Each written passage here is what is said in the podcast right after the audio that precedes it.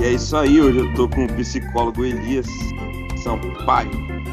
Aqui no Disquema Podcast, mais um episódio com uma terapia com o terapeuta, que com certeza vai fazer muito bem para vocês. Sejam bem-vindos ao Disquema. Seja bem-vindo, Elias. Obrigado, Gustavo. É um prazer estar aqui no teu podcast. Eu estava aguardando esse convite, eu falei para você. Então, fico feliz, fico contente de, de trocar algumas boas palavras, alguns bons conhecimentos aí contigo e com todo todo o teu público. Obrigado pelo convite, é um prazer. Valeu, valeu, muito obrigado por estar aí, por estar aqui. Obrigado por estar aqui. E eu me tornei um testemunho de terapia nos últimos anos aí que eu bato na porta das pessoas domingo de manhã e falo, vá fazer terapia. Brincadeira testemunhas de terapia ou testemunhas de psicologia, eu diria que seria a religião do século XXI. Brincadeira. vamos lá, vamos começar.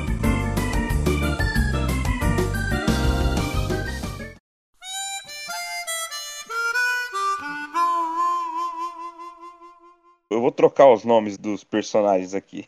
O meu amigo Raul, eu nem tenho uma pessoa com esse nome, mas eu vou falar Raul. Meu amigo Raul, ele perguntou como que funciona o diagnóstico de toque, ansiedade, autismo, hiperatividade, olha o tanto de coisa. Psicopatia e esquizofrenia. Como que, que alguém fecha um diagnóstico disso? É, você me permite uma primeira brincadeira, rapidinho, só para descontrair? Por favor, brincadeira que eu mais gosto. Essa história do meu amigo Raul é igual altas horas? Meu amigo, né? quer saber? É igual lá ou não? É, é realmente o amigo fictício Raul. Realmente, o Raul tem um nome nada a ver com o Raul, e não sou eu que fiz essa tá. pergunta. Não, tá ótimo. Raul, obrigado pela sua pergunta. Diagnóstico. Repete aí as patologias que ele colocou, por gentileza, Gustavo. O Raul perguntou assim, ó, como que funciona o diagnóstico de toque, né? Transtorno obsessivo compulsivo, ansiedade, autismo, hiperatividade, psicopatia e esquizofrenia, que é a doença do Matheus Canella, Igor Guimarães e outros famosos bem loucos o Awage, o Brother, todos esses caras esquizofrênicos. Uhum. Sim, sim. Ah, bom, vamos lá. É, como é feito o diagnóstico, isso é muito importante dizer. Eu tinha cada pergunta que você fez e cada patologia dessa que você mencionou, ela, ela tem um, um, uma série de características específicas que correspondem a elas. E é interessante falar, assim, até dividir um negócio aqui com você, Gustavo, para responder isso também é, sem querer fazer grandes introduções, mas é bacana dizer isso, porque quando na faculdade nós estamos estudando é, psicodiagnóstico, que é uma disciplina é, voltada para estudar essas patologias, é, a gente, enquanto aluno, e aí provavelmente qualquer pessoa, é, a gente vai se identificando com algumas características dessas patologias. E aí é interessante, porque na aula de psicodiagnóstico parece que a gente tem todas elas. Né? Ou seja, o que, que eu quero dizer com? Eu quero dizer que o diagnóstico ele é importantíssimo nessa hora para que, de fato, a gente é, compreenda o que é nosso caso, o que não é nosso caso, e se a gente se encontra dentro de algumas dessas patologias ou alguns desses nomes. É, normalmente, nós utilizamos um manual, que é o mesmo manual de psiquiatria é, usado na classe médica, né? É o DSM, né? Que é o, o, o manual de saúde mental, né? Específico de saúde mental. É, e a gente também tem o CID, né? Que vem aquele código que as pessoas colocam às vezes em atestado médico para entregar nas empresas, nas escolas. Né? Então são dois manuais que nós usamos. É, o CID para classificar as doenças e o DSM que é um manual é, específico para saúde mental. No DSM, é, existem algumas características básicas de cada uma dessas patologias. E a, o princípio básico é: você precisa apresentar em torno de cinco ou seis características dessas patologias, que normalmente tem mais do que isso, mas pelo menos cinco ou seis características.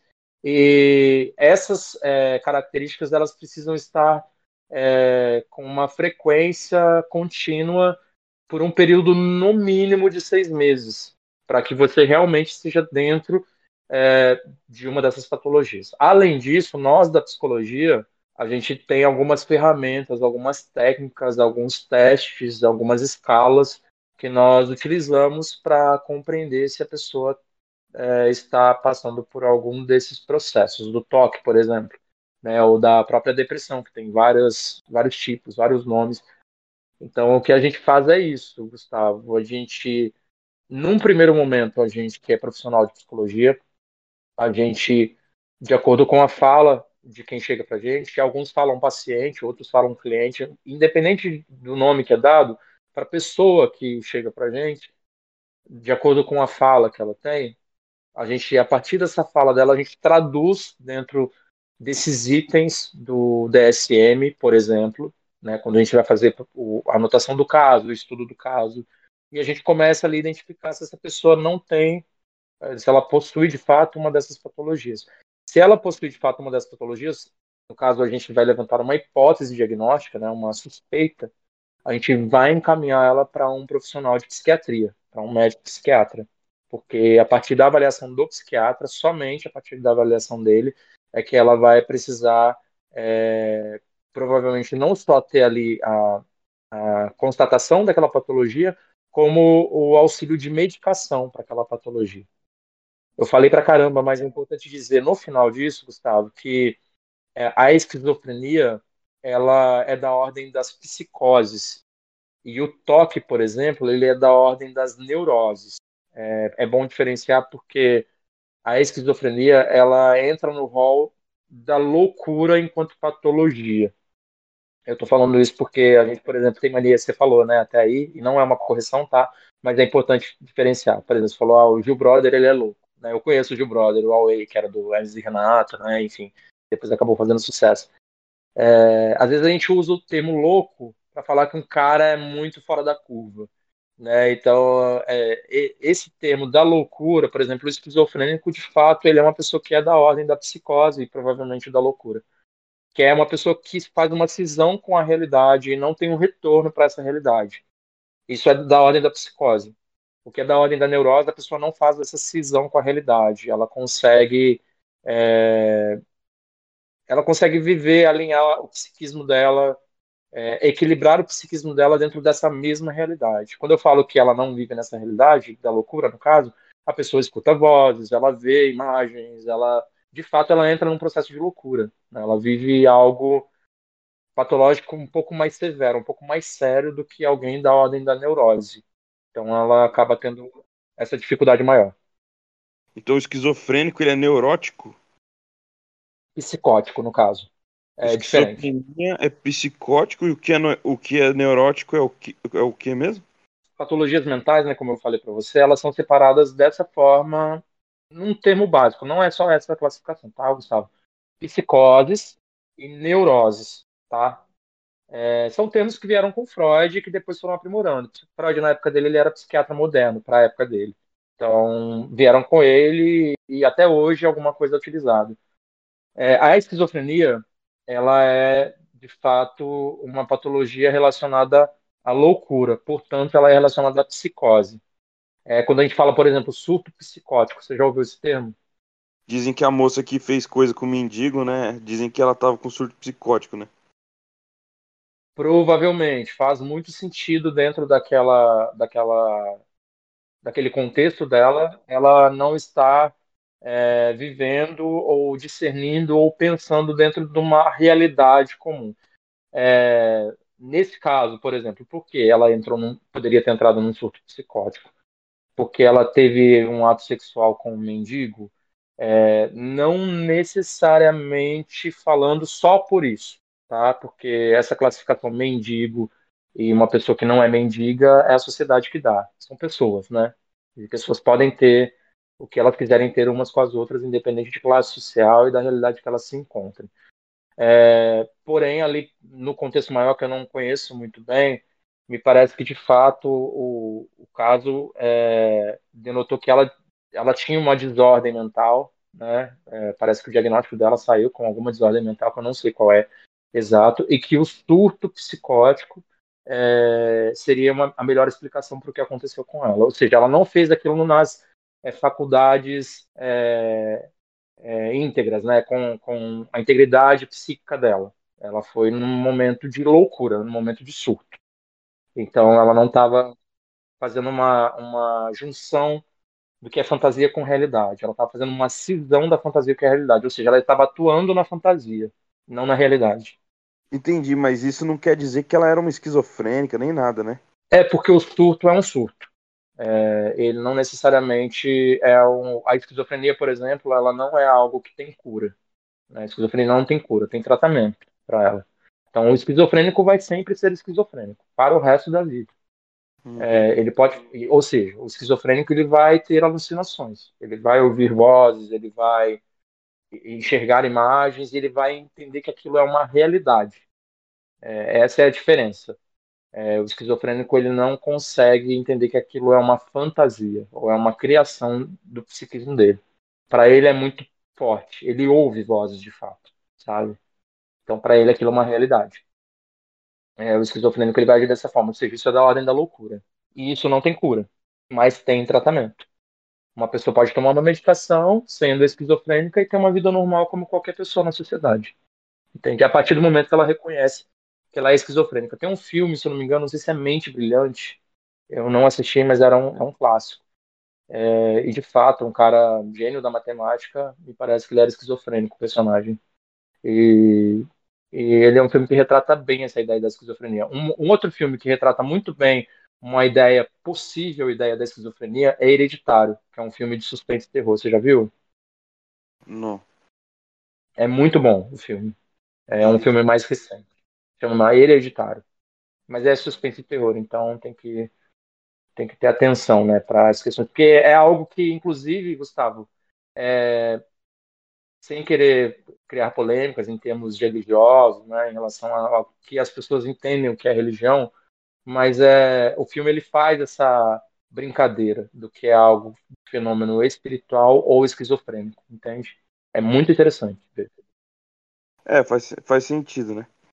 Porque Sim. com certeza as religiões chamavam os esquizofrênicos de, sei lá, tipo, endemoniados, né? Com certeza sofreram esses estigmas, alguma. Até hoje deve sofrer, né?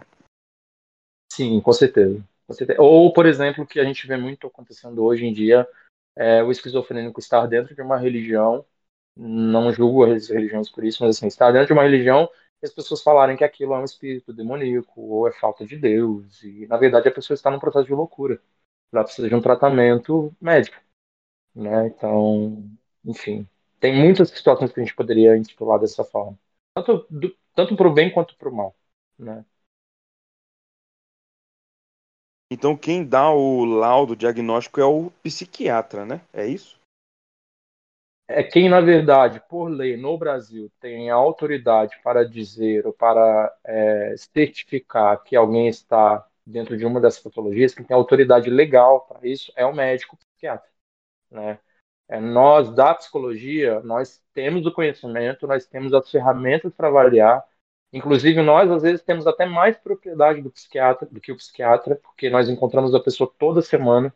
Então a gente faz um estudo forte, consolidado de caso dela, é, para dizer o que está acontecendo com ela. Porém, por lei no Brasil, só quem pode, de fato, certificar isso é o médico psiquiatra. A gente não. Psicólogo não e qualquer outro profissional não. Saúde, no caso, né? Que estranho, né? É, questões legais, a classe médica no Brasil é muito forte, ela é uma classe muito poderosa. Então, as questões legais, é, as conquistas legais da classe médica no Brasil, além de ter, um, né, ter esse poder todo e, enquanto saúde, ser é, mais é, valorizada e validada em, alguns, em algumas instituições da nossa sociedade, é, ela de fato é uma classe muito poderosa, uma classe muito forte. Então ela legisla muita coisa em favor dela. Né? É estranho, mas é de fato essa, essa ideia de classes que existem, né? não só a questão socioeconômica, mas que também influencia bastante, mas na, nas, nas profissões também né, da saúde. É, então por isso que nós precisamos de mais testemunha de terapia. Sim, e de, e de bons profissionais em quaisquer áreas, né? Porque infelizmente existem bons e maus profissionais em todas as áreas e os conselhos precisam muito se ligarem que tem muita gente fazendo charlatanismo por aí, né? Então é, tomem cuidado com alguns profissionais de quais áreas forem, porque, por exemplo, tem muito médico psiquiatra que também não sabe fazer uma boa leitura de diagnóstico e às vezes rotula um, um, um paciente em algo que não pertence a ele, não cabe a ele e se isso for feito de forma irresponsável, você pode, de fato, é, estragar muito da saúde mental dessa pessoa, desse indivíduo, entendeu? E eu nem estou falando de má administração de medicamento, estou falando, de fato, de você dar um nome de uma patologia para um paciente que é muito mais do que aquela patologia. E às vezes nem pertence tanto àquela patologia, sabe? Uhum.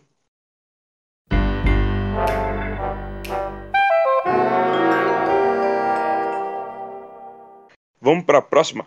Essa aqui é da noiva do Raul. A noiva do Raul, tá bom. A noiva do Raul. Não é minha noiva, não. É do Raul. tá bom. Laura Miller, né? Não, então tem um amigo meu que ele é meio precoce. A noiva do meu amigo, quer saber? A noiva do Raul, ela perguntou assim, ó, o que te dá motivação? O que te dá motivação para atender como terapeuta e deixando seus problemas de lado, mesmo que às vezes você pode ter o mesmo problema, algo parecido ou pior?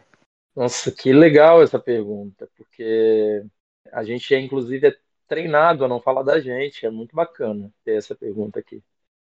É, bom, vamos lá. O que dá motivação, acho que a primeira, a primeira coisa, quando eu penso né, que eu preciso ir para o consultório para atender, é, e aí vai de cada profissional, vai de cada linha, é, enfim, vai de cada profissional e de cada linha que esse profissional segue. Depois a gente vai falar um pouco sobre isso também, mas dentro daquilo que eu, é, Elias, é, profissional de psicologia, busco ou encontro de motivação para estar com alguém ali é que, primeira coisa, eu gosto muito do que eu faço, gosto demais do que eu faço. E então é gostar daquilo que eu faço enquanto trabalho. Eu consigo olhar para o meu dia ou para o meu atendimento e falar: meu, eu, eu curto muito estar aqui, curto muito estar fazendo isso, ouvir pessoas. E conseguir, dentro daquilo que eu estou ouvindo, organizar isso para devolver para a pessoa algo de bom. Então, a primeira coisa é gostar daquilo que eu faço. A segunda coisa é entender que essa pessoa está trazendo para mim as questões mais íntimas dela. E isso é muito sagrado para mim. E eu estou falando sagrado não com um olhar é, espiritual religioso, estou falando sagrado no sentido de, de, sensível, de precioso, de delicado, sabe? Como se eu estivesse entregando, sabe, um presente para alguém. Então eu sinto que a pessoa vem fazer isso, sabe? Ela vem abrir a intimidade dela. E é como se ela estivesse me convidando para fazer parte da história de vida dela. É como não, ela está fazendo isso. E ela enxerga em mim um potencial profissional, sim, mas a, na psicologia a gente tem muito essa ideia do vínculo, sabe, Gustavo? Então, é o vínculo que vai fazer com que aquela, aquele paciente ou aquele cliente cresça no processo psicoterapêutico dele. Então, se a pessoa para estar ali, ela se vinculou a mim. E ela me convidou para entrar na vida dela, ou seja, ela confia em mim para isso. Então, é, é um carinho, um apreço, um respeito por essa sacralidade que essa pessoa está trazendo, pela confiança que ela tem em mim. E aí, em relação aos problemas, a gente também aprende na faculdade, que é um fenômeno que a gente ainda não explica cientificamente, que normalmente os pacientes que chegam para a gente, os clientes que chegam, eles chegam com as nossas demandas, inclusive. Então, é importantíssimo que a gente esteja no nosso processo psicoterapêutico, trabalhando isso muito bem, para não ser irresponsável com essa pessoa que está chegando para a gente. É muito comum isso acontecer. Várias vezes nos meus atendimentos, a, a pessoa veio com uma demanda que estava acontecendo, é, que era muito próximo, muito parecida com a minha, e que estava, inclusive, acontecendo praticamente ao mesmo tempo eu preciso muito estar no meu processo para entender o que é meu e o que é do outro e conseguir fazer essa separação. Se eu não estou em processo de psicoterapia, eu enquanto profissional de psicologia, eu consequentemente não vou conseguir ajudar essa pessoa. Então, tem muito profissional que infelizmente não leva isso a sério. E eu levo isso muito a sério, porque eu não posso fazer da vida do outro uma bagunça, sabe? Eu preciso estar ali para esse outro Inclusive, até eu incluo isso no, em todo o orçamento que eu faço. e psicoterapia. A minha psicoterapia. Porque se eu não tiver a minha psicoterapia, eu não consigo atender. É simples assim. A gente não deixa os problemas de lado. Só que a gente, de fato, faz essa separação. Quando eu estou ali para o paciente, inclusive até uma técnica que a gente ensina para os pacientes, você deslocar o seu pensamento. Né? Eu preciso, não é deixar de lado o meu problema, mas eu deixo ele, não tem como fugir dele, né? Mas eu concentro a minha atenção, desloco a minha atenção para o paciente, para o cliente que está ali na minha frente.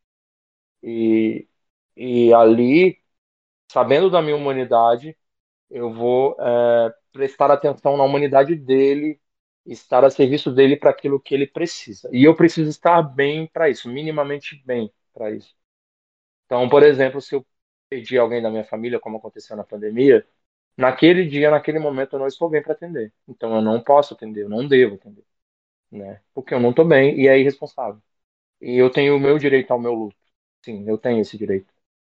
É, porém, é, o paciente precisa de mim, ele não pode esperar. Então, se eu conseguir atender no dia seguinte, eu vou atender no dia seguinte. Se eu não conseguir atender no dia seguinte, eu vou dizer, vou explicar e eu volto a atender num outro momento. Né? Mas, fora questões muito sérias e muito severas, como o falecimento de alguém, por exemplo, é, sim, eu tenho como pegar o, a, as minhas questões pessoais, deixar elas aguardando ali um pouquinho e direcionar a minha atenção para aquilo que é do, do meu cliente, do meu paciente. Eu consigo fazer isso e a gente aprende a fazer isso na faculdade também.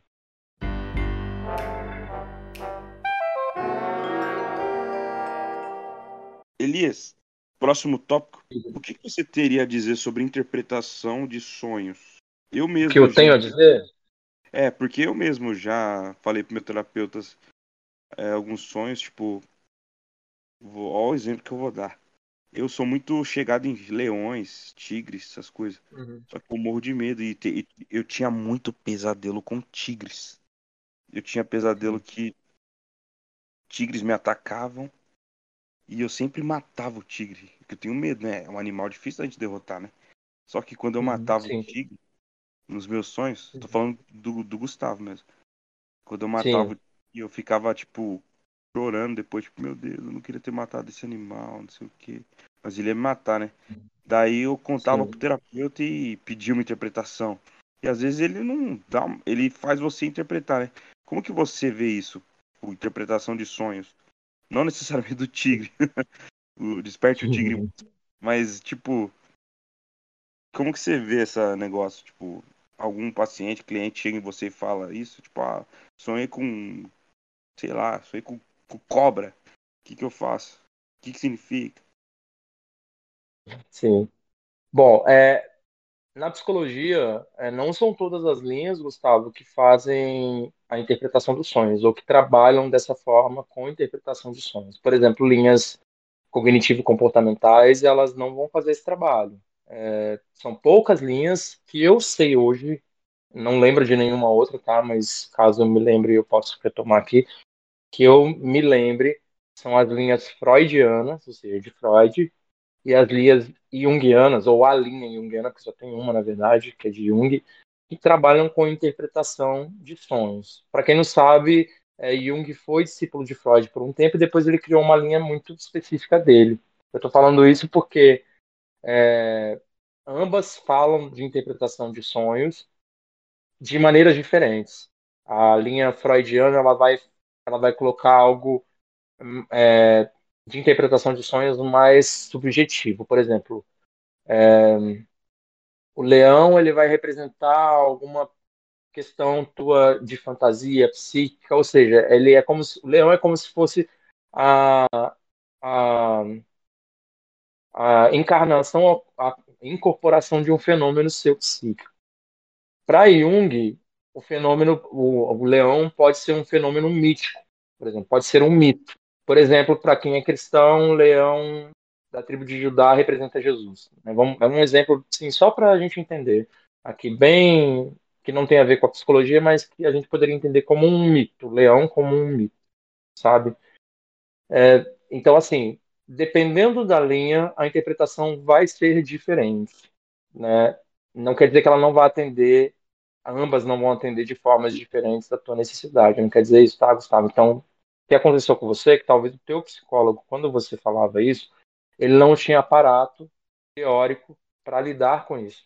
Então, talvez você estivesse ou na linha errada, ou na, você até estava na linha certa. Porém, essa não é uma técnica que o teu psicólogo sabia trabalhar. E isso ficava pendente para você na tua psicoterapia. E aí talvez seria bacana não você mudar de psicólogo, poderia também, se você quisesse, porque você tem liberdade para isso, mas você buscar um psicólogo que trabalhasse com isso, que você ia explanar muito bem essa questão dos sonhos, principalmente é, se você está dizendo que era algo frequente, recorrente, e não só frequente e recorrente, mas era angustiante para você. E aí tem um conceito que a gente fala dentro da psicologia que são os sonhos de angústia, que seriam os pesadelos, que é basicamente isso que você está falando. Você não ficava bem quando acabava o sonho, né? É isso que você está dizendo, né? É. Mesmo vencendo, matando quem estava me tentando me matar, eu ficava triste, uhum. eu É angústia, angústia. Isso, ou seja, para nós, inclusive psicólogos, é muito mais importante os seus afetos relacionados a isso. Como, por exemplo, isso que está dizendo já me mostra que era um sonho de angústia. Né? Então, eu já sei que isso é um sonho de angústia. Você não fica bem com esse sonho, você não fica confortado, você não fica tranquilo com esse sonho, com esse sonho, perdão. Então, eu já sei que tem a ver com questões suas que te levam à angústia. E para qualquer uma das linhas, o Gustavo, o sonho ele é uma voz do seu inconsciente. Ou seja, são questões suas que não vêm para a consciência que vão aparecer no sonho. É, sendo o sonho, e para Freud era, por exemplo, muito o sonho, o ato falho, que eu posso explicar depois o que, que é, é, e outras coisas podem ser vozes do seu inconsciente. Ou seja, pelo seu inconsciente você faria aquilo, claro, dentro de um contexto de interpretação de sonho. Eu estou tentando pensar, porque na faculdade eu atendi no estágio de psicologia junguiana. Estou tentando lembrar o que, que poderia representar o teu sonho, por exemplo, aqui para te dizer alguma coisa, mas eu não estou lembrando muita coisa disso, porque a minha linha hoje não é essa. É, mas é... pode falar. Qual que é a sua linha hoje? Hoje a linha que eu atendo, que eu fiz especialização, é a logoterapia é, e análise existencial. O teórico que criou essa linha é o Victor Emil Frankl, que é um neuropsiquiatra é, que nasceu também na, em Viena, na Áustria, né? Ele era judeu, então ele foi preso em campo de concentração, ele perdeu toda a sua família no campo de concentração, ele já tinha essa linha, ele meio que aplicou parte dessa linha com os, os, os judeus que foram aprisionados em campo de concentração, e depois de ser preso, ele disseminou essa linha, aplicou mais e disseminou essa linha para o mundo todo.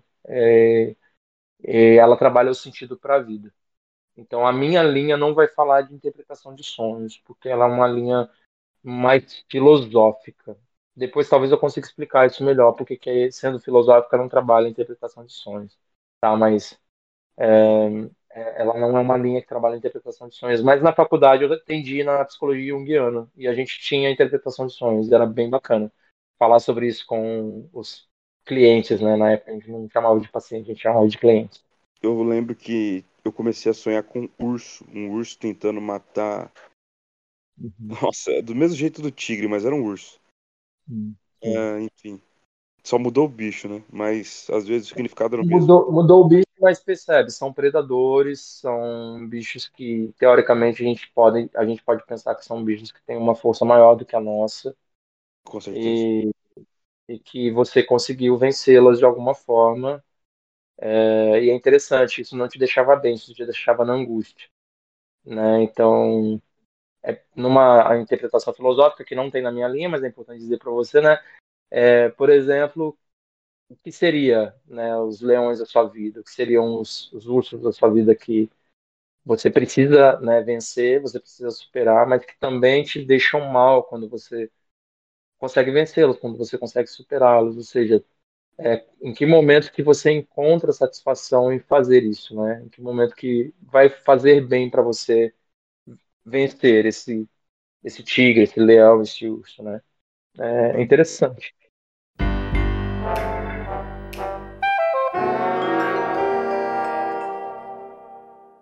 Aqui agora uma pergunta do.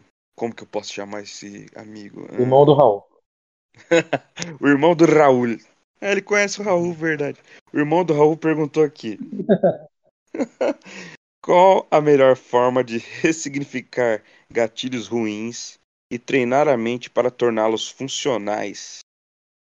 Só, só uma coisa, o exemplo, eu, eu, essa pergunta é muito característica do irmão do Raul. Aqui, ó. Qual a melhor forma de ressignificar os gatilhos ruins e treinar a mente para torná-los funcionais? Porque o irmão do Raul, ele gosta muito de fazer academia, sabe? Sim. Eu acho que ele quer descontar os gatilhos no ferro. Pode ser, faz sentido. Cara, é, vamos lá.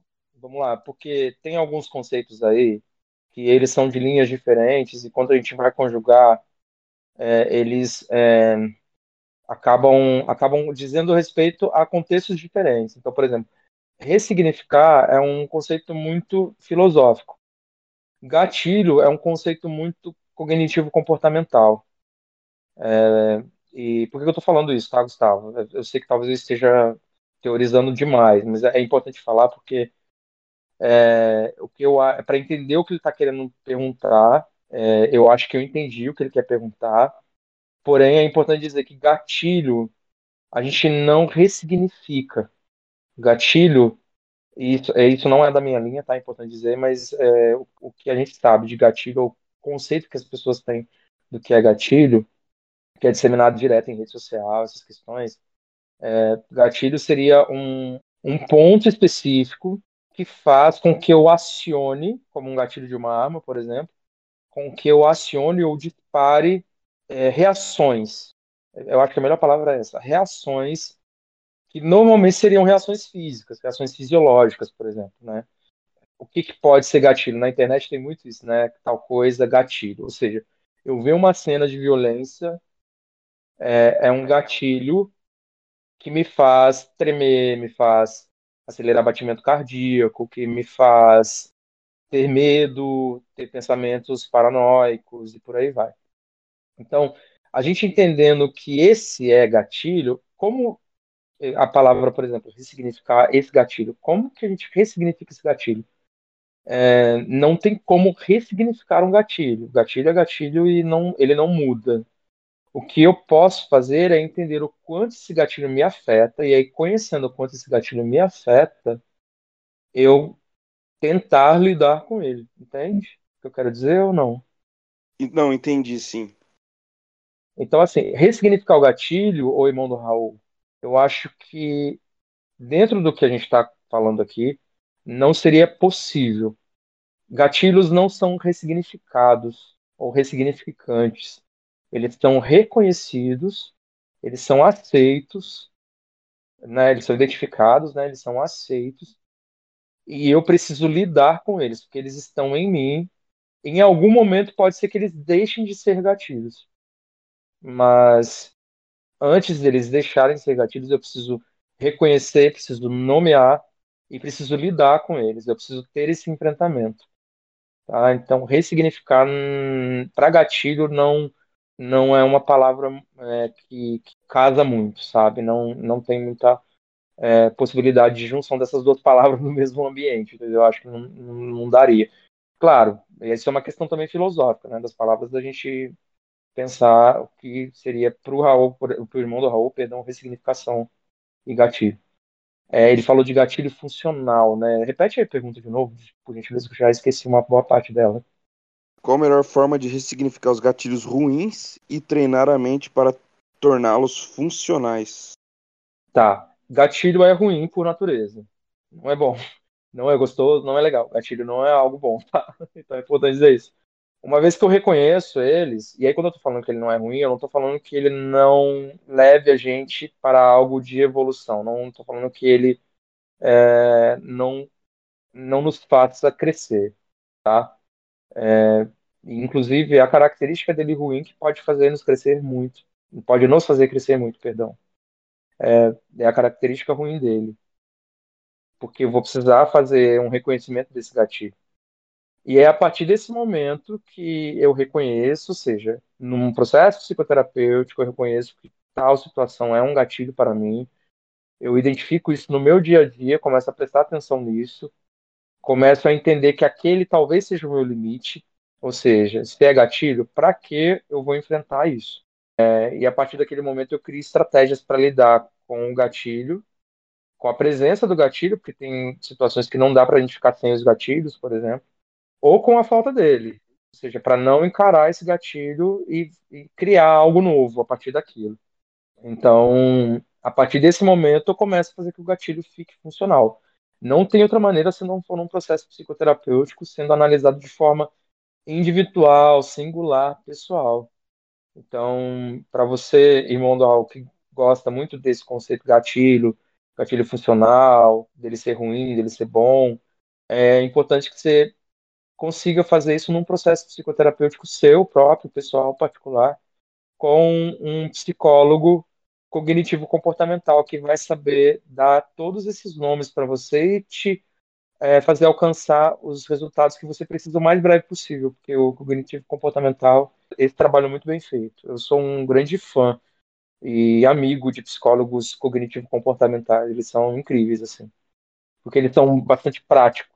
E tem muitas pessoas que precisam dessa praticidade. Inclusive é a linha, o ramo da psicologia que mais tem evoluído de conhecimento científico, sabe? É, são as linhas cognitivas comportamentais, psicologia positiva, vem do cognitivo comportamental e outras linhas também vêm do cognitivo comportamental. Ah, aproveitando o, gat, o gatilho, aproveitando o gancho, tem uma pergunta aqui da prima do Raul. A tá. prima do Raul perguntou aqui: como saber se a linha do psicólogo com quem eu me identifiquei e faço terapia é a ideal para mim? Prima do Raul, né? Isso. Tá. Prima do Raul, é o seguinte: como saber? Talvez o mais importante não seja isso, e eu vou te explicar por quê. O mais importante é o vínculo que você cria com o profissional. E isso é muito singular e pessoal. Então, isso transcende as linhas da psicologia. Às vezes você é alguém, por exemplo, muito prática, muito concreta, muito objetiva. E pode ser que, vamos supor, a psicóloga Joselita seja é, psicanalítica é, que não lida necessariamente com questões práticas e objetivas. Pode ser que você fique muito bem com ela. Pode ser que você tenha um processo psicoterapêutico lindíssimo, super evoluído e bom, sabe, proveitoso com ela. Então, sim, a linha ela é muito importante. Você se identificar com a linha, é claro que também é, tá? Não estou menosprezando isso, mas o mais importante é o vínculo que você cria com o profissional. E a linha pode ajudar muito nisso. É isso que a gente entende na psicologia. Tá? A linha não é tudo, mas ela ajuda demais nisso. Então, se eu sou alguém, por exemplo, como o, o irmão do Raul, que falou da, do gatilho, ou foi primo do Raul? Foi irmão do Raul, né? Foi, foi irmão. É, irmão. O irmão do Raul, que falou dos gatilhos funcionais, por exemplo, é alguém que já está muito é, trabalhando de forma racional a questão psicológica, assim. Ele quer saber o que é o gatilho, ele quer saber o que é funcional, o que não é funcional o que é bom e ruim, ele é muito preciso, ele é muito objetivo. É, eu expliquei justamente isso, dizendo, né, em termos cognitivo-comportamentais, que talvez essa seja a melhor linha para ele. Você falou que ele é alguém de academia, né? Você acabou citando aí. Ou seja, ele é alguém que quer ter alto rendimento no esporte. É, sim, essas linhas mais objetivas, como cognitivo-comportamentais, vão corresponder melhor para esse objetivo dele. Inclusive, tem gente que, por exemplo, sofre de questões, vamos supor, de dependência química, alcoólica, é, até questões de depressão, de ansiedade e outras, que vão trabalhar dentro de linhas cognitivo-comportamentais, porque essas linhas vão ensinar é, técnicas, ferramentas e formas dessa pessoa lidar com momentos de crise, com momentos de baixa, com momentos de abstinência, com os momentos em que ela pode ser acometida pelos transtornos que ela sofre, né? Então, a, essa linha, por exemplo, cognitivo-comportamental, vai ajudar muito ela. Ali, às vezes, eu sou alguém que estou é, querendo entender o sentido da minha vida, ou seja, algo mais subjetivo, algo mais filosófico, algo mais espiritual, não religioso, né? Espiritual na questão da existência do homem nesse mundo, né? Quem sou, onde estou, para que que eu vim aqui. Isso já é de uma ordem mais, é, que a gente costuma dizer, existencial. Mas, por exemplo, da minha linha, logoterapia, análise existencial. A gente vai trabalhar o sentido da vida. É, Vitor Frankl, é, ele falava, por exemplo, ele tinha algumas frases que ele dizia é, que o sentido da vida de, um, de uma pessoa, por exemplo, é ter alguém para amar ou uma causa pela qual lutar, né? Então, são questões que podem até ter um, um, um, uma, um caminho objetivo, mas elas são muito mais subjetivas, né? Sim. Então, como saber? Se eu sou alguém que sou menos prático, que eu sou mais subjetivo, provavelmente uma linha mais filosófica, ou até, eu poderia dizer, uma linha psicanalítica, vai dar super certo comigo. Se eu sou alguém, por exemplo, que gosta muito de símbolos, de imagens, de mitos, de histórias, de contos, por exemplo, tem uma galera que ama o, aquela série da Netflix, o Sandman, é o nome? Ah, É o Sandman. deixa eu mandar um abraço para a ouvinte Letícia Castro, que agora você vai estar Sandman, mito dela. Sim, então, pois é, por exemplo, tem gente que gosta muito de mitos e o Sandman brinca muito, brinca que eu falo, né? Ele trabalha muito bem essa ideia mítica, essa ideia dos mitos. É, algumas religiões, por exemplo, o catolicismo vai trabalhar muito essa questão do mito, dos rituais, ou até as religiões protestantes mais antigas também, mais tradicionais, vão falar um pouco disso, né? Estou falando de religião, mas isso tem a ver com arte, tem a ver com cultura, tem a ver com muitas questões, muito, muitas áreas de conhecimento da nossa sociedade. Por exemplo, a linha junguiana é ótima. Jung é hoje o que há de melhor na psicologia relacionada aos mitos. Inclusive, não é só a psicologia que utiliza Jung, o marketing utiliza Jung, né? a comunicação utiliza Jung. A teoria de Jung é vasta e tem até terapias holísticas que usam a, a, a linha junguiana para explicar essa questão mítica. E ela é, é- ela é um relicário, assim, ela é, é riquíssima na explicação dos mitos. E, o, por exemplo, na interpretação dos sonhos, o leão seria um mito dentro da, da, da psicologia junguiana. E é ótimo para isso. E explica muito do que é o nosso psiquismo humano. Então, é legal falar isso porque as linhas, todas as linhas da psicologia são muito ricas, sabe? E, e todas elas são um arcabouço muito rico de, de significado, de sentido, de técnicas, de ferramentas, sabe? São pessoas, os teóricos são pessoas que produziram coisas muito boas, é, e coisas muito diversas, porque o ser humano ele não é uma coisa só, né? Cada ser humano é único, assim como as linhas da psicologia também são, né? Muito particularizadas. Então, é muito muito bacana você saber quem você é e e se conhecer no mínimo, saber se você é uma pessoa mais objetiva, prática ou não, e buscar um psicólogo que seja de uma linha mais prática ou menos prática, de acordo com a sua personalidade.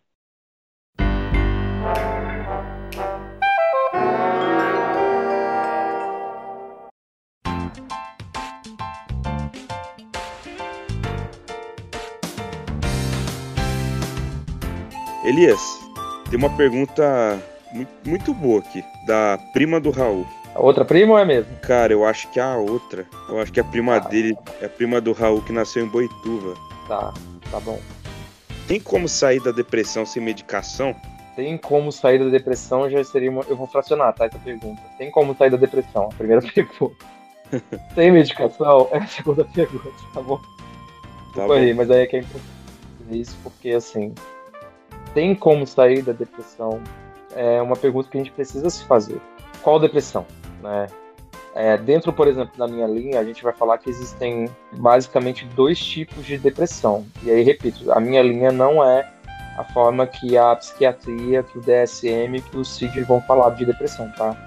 Mas é uma interpretação que a minha linha faz de depressão. A depressão endógena, que a depressão tem manifestação física, e a gente já sabe que tem vários estudos que falam da falta de alguns neurotransmissores sendo produzidos no cérebro para o corpo, que faz com que a pessoa entre em situação de baixa e não tenha ânimo para levantar, para se alimentar, para se higienizar, para estudar, para trabalhar, enfim. Essa seria a depressão endógena, e que tem dentro da, da dos manuais de doença, tem vários tipos, né? Inclusive tipos que são transitórios, tipos que são mais permanentes, né? E essa seria uma depressão endógena. A depressão noogênica que Viktor Frankl, por exemplo, vai falar, seria a depressão da alma, seria a depressão espiritual, não no sentido religioso, mas a depressão da existência humana, a falta de sentido. E aí, separando essas duas depressões, né, se a gente fala de depressão endógena, essa do corpo, não dá para sair dela sem medicação. Eu estou falando isso não no sentido pejorativo e nem negativo, mas no sentido realista. Talvez, é, prima do Raul, prima de Boituva do Raul, talvez você não consiga sair da depressão. Talvez você tenha que viver com ela para o resto da sua vida, como é uma pessoa diabética, como é uma pessoa que tem a questão do alcoolismo, da dependência química, como são quaisquer condições de saúde ou de doença, no caso, patológicas. Talvez você tenha que fazer algo para o resto da sua vida relacionado a essa depressão. Sempre vai ser medicação? Não dá para a gente afirmar isso. Mas também não dá para dizer que não vai ser. Então, cada caso é um caso, cada pessoa é uma pessoa, e cada caso precisa ser muito bem analisado. É, o que faz a pessoa é, enfrentar um processo de depressão e ter melhoras diante desse processo de depressão não é só medicação. Inclusive, é um princípio básico que a gente tem na, na área é, multidisciplinar de saúde, pegando a área médica, psicológica e outras, a gente entende tratamentos de depressão que envolvem não só medicação e psiquiatria, envolvem a psicologia, na psicoterapia, que é semanal da pessoa, em qualquer linha, é, pode ser uma linha cognitivo-comportamental ou não.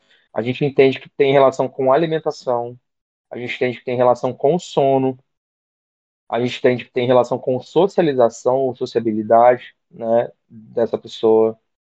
É, a gente entende que tem relação direta, impactante, quase que instantânea com atividade física, ou seja, com a área de educação física, área esportiva.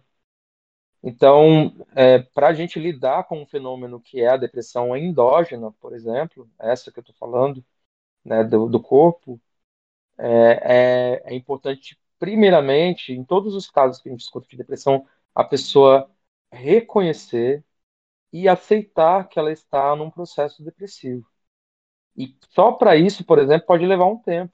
Tem gente que fala, por exemplo, que leva dois anos para aceitar que ela está em depressão. E aí ela é em tratamento, passando por psiquiatra, passando por psicólogo. Às vezes demora dois anos para a pessoa entender que ela vai ter períodos de baixa do nada. Vai ter um dia que ela vai acordar, ela não vai querer sair da cama.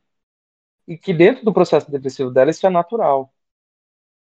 Mas que aquele dia não vai ser é, a vida dela inteira resumida somente naquele dia. E que amanhã vai ser um outro dia e que talvez ela vai precisar se esforçar mais do que no outro dia para fazer alguma coisa. Então, isso sim precisa de um tratamento, um tratamento de médio e longo prazo, para que a pessoa saia dessa situação. E isso precisa ser levado a sério, principalmente pela pessoa.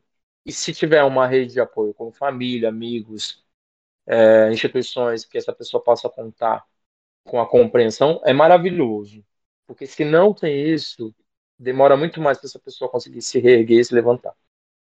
Falando da depressão noogênica, a depressão noogênica ela é a depressão do sentido. E aí é muito importante que a pessoa, dentro de um processo psicoterapêutico, muito bem orientada, principalmente nessas linhas filosóficas como a minha e outras, é muito importante que sim, ela busque encontrar o sentido da vida dela. Porque para nós, principalmente logoterapeutas, a gente entende que a gente não é só corpo, a gente entende que a gente não é só alma, no sentido das emoções, dos pensamentos e dos sentimentos, a gente entende que a gente não é só, é, por exemplo, algo de religiosidade. A gente entende que a gente é um ser espiritual, isso vai para muito além de um fenômeno religioso. A gente entende que a gente é um ser único, singular, com um verdadeiro sentido e que precisa nessa vida trabalhar encontrar esse sentido. Ou seja, a gente só vai ser de fato realizado quando a gente encontra e trabalha em cima desse sentido de vida que nós temos. E aí é, a depressão nogênica, ela provavelmente vai ser um fenômeno que vai te conduzir à busca desse sentido. É como se ela fosse importante, fosse necessária, e mas não para que você fique parado nela, para que você consiga se movimentar, para que você consiga se mobilizar diante do seu é, processo de autorrealização, de autotranscendência. Por exemplo, o Vitor Frankl, o processo dele de, de aprisionamento nos campos de concentração é, levaram ele a esse processo de depressão noogênica. E o que, que fez ele sair desse processo de depressão noogênica? Ele entender, por mais que a família dele tinha se desfragmentado completamente, ele foi lá entendeu que tinham outras pessoas que precisavam buscar e encontrar sentido para que elas, é, por exemplo, não se jogassem nas cercas elétricas, como acontecia em alguns casos, de muito sofrimento dentro do campo de concentração. Pessoas optarem por não viverem mais e se jogarem nas cercas elétricas. E ele trabalhava muito essa questão do sentido para que as pessoas resistissem até a sua libertação e com algum sentido, com alguma faísca de sentido. Seja encontrar um filho, uma filha, uma mãe, um pai, a esposa, o marido que foi preso em outro campo, seja o que for, aquilo que pudesse dar sentido para essas pessoas. E era isso que Vitor Frank fazia. Então, eu não sei se eu respondi, mas falar de depressão é falar de uma condição que nem sempre dá para saber se ela vai ter resolução, mas que ela não está ali à toa. Ela tem um sentido. E seja ela noogênica, endógena, ela precisa ser identificada, ela precisa ser aceita e ela precisa ser trabalhada dentro de você. E se alguém falar para você assim, meu querido ouvinte, que essa pessoa não teve tempo para depressão, não escute as babaquices, ignore. É, ignore. Porque com certeza essa pessoa tá falando asneira, não sabe o que tá falando. E inclusive talvez essa pessoa tenha um processo depressivo e ela não saiba encarar isso. E talvez irrite nessa pessoa é, ouvir que outras pessoas estão depressivas e estão reconhecendo a, a depressão delas, porque ela mesma talvez não consiga fazer isso. Então, o que ela fala tem muito mais a ver sobre ela mesma, com ela mesma, do que com esse outro de quem ela está falando.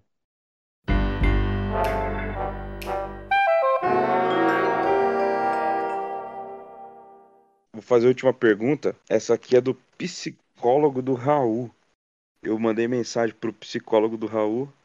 Eu falei assim, ô Legal. psicólogo do Raul, eu vou gravar com um psicólogo hoje. Daí você tem uma pergunta pra fazer para ele? Daí ele mandou com um psicólogo. Ele falou assim: Que legal. Qual caso ou quais casos mais mexeram com você? Qual caso foi o mais marcante? Oi, colega de profissão, psicólogo do Raul. É, cara, é, é assim, eu, eu amo de verdade o que eu faço, porque eu acho que eu tenho um privilégio de encontrar casos incríveis, de pessoas incríveis, de histórias incríveis, é, que eu jamais teria acesso em qualquer outra condição que não fosse na condição de psicólogo. E eu, eu sou grato à vida, assim, de, de conseguir ser esse profissional, sabe? Grato mesmo, de verdade. Eu vou citar um caso, ele, ele é, assim, é um caso bastante forte, sabe? Mas eu acho que é importante citar esse caso. É de uma pessoa, eu não vou citar o gênero dela, né, mas é uma, uma pessoa de meia idade, que ela chegava para mim dizendo. Ela era um quadro, é importante dizer isso em termos clínicos médicos, é, é, o quadro dela era um quadro que tinha uma predisposição grande à esquizofrenia, sabe, Gustavo? À loucura mas que beirava, não era dentro da loucura, porque era uma pessoa que conseguiu ter uma vida aqui na sociedade tranquilamente, constituir família, trabalhar, enfim, teve uma vida normativa, uma vida social hum, que seria considerada normal para todo mundo. Então, é alguém funcional socialmente falando. Né? Mas era alguém que chegou para mim dizendo que sempre tinha muita vontade de, de acabar com a própria vida. Ela sempre muita vontade de acabar com a própria vida. A gente tem algumas restrições para falar dessas questões, desses casos, sabe, Gustavo? Então eu quero ter todo cuidado aqui para não é, falar de maneira banal, sabe? Desse caso especificamente falando. Mas eu tenho o máximo respeito, de verdade, por todas as pessoas. Por todos os casos que eu atendo, inclusive. Mas principalmente por esses mais delicados.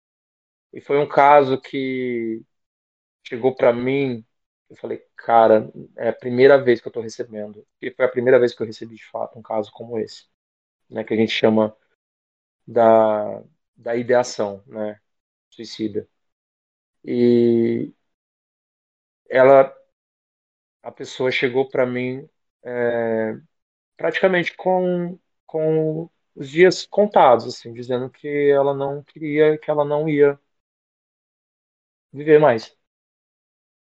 E aí, nessa hora você suspende toda a teoria, toda a linha psicológica, e aí você vê que você precisa de fato ser muito técnico, porque a gente aprende isso, a gente é treinado para isso, mas ao mesmo tempo você precisa ser muito humano também.